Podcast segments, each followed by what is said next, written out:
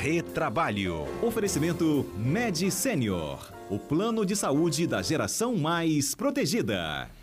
Quadro Retrabalho no ar nesta quarta-feira. E você sabe, nós temos os nossos comentaristas, Alberto Nemer e Cássio Moro. Hoje Cássio Moro está em trânsito e a gente então recebe Alberto Nemer. Boa tarde, Nemer. Boa tarde, Fábio. Boa tarde a todos os ouvintes da CBN. Como é que vocês estão? Tudo bem? Tudo bem. Muito obrigado. E você também, tudo bem? Tudo bem, graças a Deus.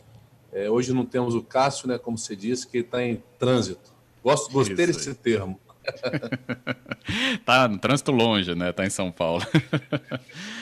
Agora, Neme, a gente está numa época, né, que vamos acompanhar bastante as questões ligadas, né, a trabalhos em feriados, né, como a gente tem Natal, Ano Novo, mas isso, independente, né, desse calendário, sempre traz uma discussão importante e com você hoje a gente vai saber um pouco mais de detalhes porque né, a dúvida do que gira em torno da legislação sobre esse trabalho, né, em feriados e aos domingos, domingos principalmente, o que, que a gente tem de descrição nas leis em relação a esse trabalho? Permitido, tem que ter convenção, o que, que o trabalhador tem que ter em mente sobre esse regramento? Fábio, é, é um assunto que instiga bastante, né, é, gera bastante dúvidas, debates, eu acho que a gente tem uma oportunidade agora muito legal e interessante para poder esclarecer aos nossos ouvintes. Né? O labor aos domingos, né, para muitos, acha que é obrigatoriamente o descanso, ou seja, é, o trabalhador não pode trabalhar aos domingos. Primeira questão sobre esse assunto, a gente precisa esclarecer que a Constituição Federal, lá no artigo 7, inciso 15, ele é bem claro, ela é bem clara que fala o seguinte, que o, o descanso semanal remunerado será concedido preferencialmente aos domingos. Ou seja, não há obrigatoriedade né, deste descanso semanal ser aos, aos domingos. Contudo, existem algumas questões, né, algumas legislações que inclusive portarias do Ministério da Economia, da, do atual Ministério da Economia, que vedam o, o trabalho de algumas categorias aos domingos.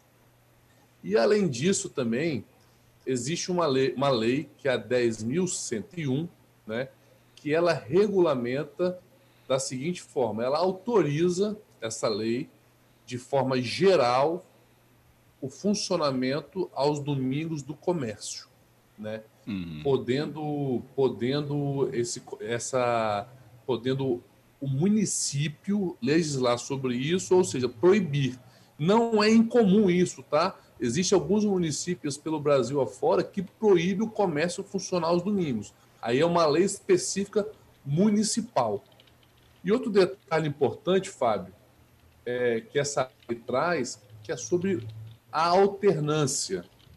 Ou seja, eu tenho, eu posso trabalhar direto todos os domingos, ou a lei me dá ao menos um direito, né, de um domingo por mês descansar.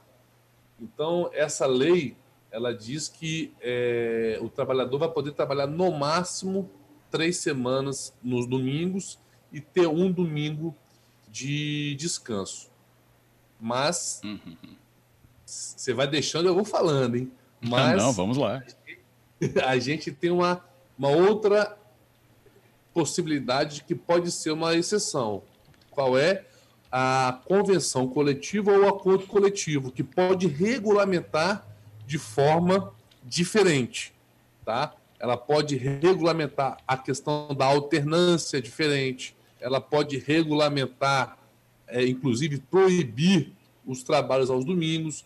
Isso nos remete àquela questão dos supermercados, né, que acho que só no Espírito Santo os supermercados não funcionavam aos domingos, porque uhum. era uma questão que existia dentro da convenção coletiva. Correto. É, nesse, nessa, nesse ponto, né, Neme, a gente até viu o exemplo do supermercado, acho que é o que nos aproxima muito disso, né? Por exemplo, dessa discussão. A gente viu que anos depois, na negociação em convenção também, isso foi retirado. Ou seja, a gente pode até dizer que houve até uma adaptação depois de toda a experiência que teve né, do, do fechamento aos domingos, no caso aí do âmbito dos supermercados. Então, essa construção ela é sempre feita e reavaliada, ou pode ser sempre reavaliada conforme né, também aí os relatos da própria categoria envolvida. Exatamente. Mais uma vez a gente bate naquela tecla, Fábio, que o sindicato é muito importante, a atuação dele justamente para ajustar as necessidades da, da, da categoria do qual ele representa. Então, por exemplo, nessa questão dos supermercados, entendia-se os, os, os empregadores e os empregados que não era importante, não valeria a pena o funcionamento aos domingos. Hoje, a gente é, verificou que há uma, uma evolução nesse, nessa, nesse sentido, autorizando o funcionamento de alguns domingos em relação aos supermercados. Então, e por isso que é muito importante valorizar os sindicatos e principalmente a, a negociação coletiva. Uhum, correto. Tem aqui participação dos nossos ouvintes, então, já pelo 992994297. Recebi a participação do Gilberto e ele fala sobre essa sequência de feriados no fim do ano. Tem que ter alternância, é o combinado né, entre os trabalhadores e os patrões, que pode, então, também dirimir discussões, porque ele falou: não quero trabalhar dois feriados seguidos agora. E aí, Nemer? É, o feriado também, ele para o empregado ter que poder trabalhar, ele tem que ter também ou uma autorização da legislação específica ou do instrumento coletivo de trabalho. Né? Se não houver qualquer tipo de vedação, o empregado pode eventualmente trabalhar no feriado, mas lembrando, se tiver labor aos feriados, é, esse período é, é, ter uma remuneração superior ao dia do trabalho normal dele, entendeu, Fábio? Então, hum. primeiro a gente tem que avaliar a convenção coletiva, a convenção coletiva ou o acordo coletivo daquela categoria se autoriza ou não. E se autorizar, por certo, a remuneração será diferenciada, ou seja, será, o empregado irá receber mais. O Everton até questiona, né? Esse a mais é um padrão, 50% a mais nesse dia? Né, no caso Olha, do domingo ele se referiu. Normalmente é no mínimo 50% e eu já vi negociações coletivas de, de até 250%. Então aí Nossa. vai depender da força de negociação do sindicato. Uhum. É bastante então essa 250%, né? Depende, claro, né, da atuação. Temos outra participação aqui também. Ah, quer pontuar alguma coisa, Nemer? Não, não, eu não tinha entendido. Pode, pode seguir. Ah, sim. É, pulando aqui então a participação para a ouvinte, a Maria, e ela fala é, nesse ponto se a, a, o tempo de casa influencia também em se fazer a escala, ou algo nesse sentido que possa então penalizar, né, ela fala essa palavra aqui, né, pelo menos descreve, penalizar o funcionário mais novo é, nas escalas porque ele é recém-chegado. Algo né, pontuado assim, né, Não, não pode, né? A forma de você criar escala não pode ter nenhum tipo de discriminação.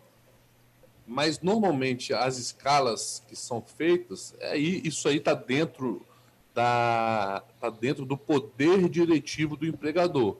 Ele faz a escala da forma que ele bem entender. Então, eu entendo que, independentemente do tempo de casa ou não, é, cabe ao empregador decidir como vai ser a escala de trabalho. Outra questão importante, Fábio, que, é, que eu gostaria de esclarecer para os ouvintes, é o seguinte: é, quando o empregado trabalha aos domingos, né, ele tem que ter uma folga. Ninguém pode trabalhar sete dias consecutivos. Hum. Isso fere de morte a legislação né? e o direito do empregado. Então, para ele trabalhar aos domingos, ele tem que ter uma folga durante a semana. Ou na segunda, ou na terça, ou na quarta, ou na quinta. Ele não pode trabalhar sete dias consecutivos. Sim.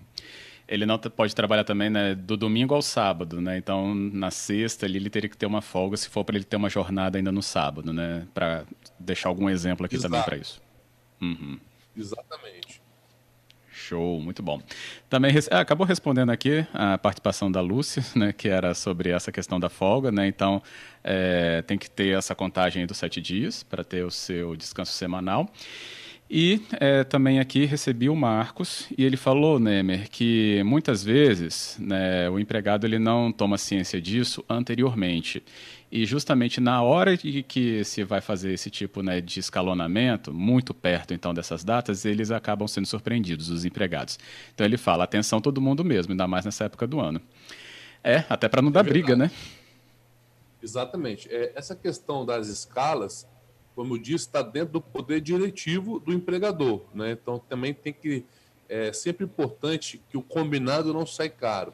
Quanto, quanto mais tiver esse aviso com antecedência, gera, também não gera uma, uma tensão muito grande e o empregado também não fica insatisfeito. Né? Então, a gente sempre orienta é, e, e incentiva e motiva a conversa o diálogo e, o que, e, e a antecipação ao máximo das decisões, para que o empregado e o empregador possam se programar e o trabalho fluir bem. Isso aí, beleza. Alberto Nemer, muito obrigado aqui pela sua conversa no nosso retrabalho. Meu amigo, muito obrigado. Agradeço mais uma vez a atenção de todos, a participação dos ouvintes, isso nos orgulha muito. Agradeço a todos mais uma vez, muito obrigado. E vem chuva aí mesmo, Fábio? Você que está por dentro da meteorologia. Já veio e está indo, né? Está circulando aqui na Grande Vitória. Fique atento, viu, Nemer? Cariacica, Viana e Vila Velha já tiveram chuva. Tá ótimo, meu amigo. Muito obrigado. Boa tarde a todos.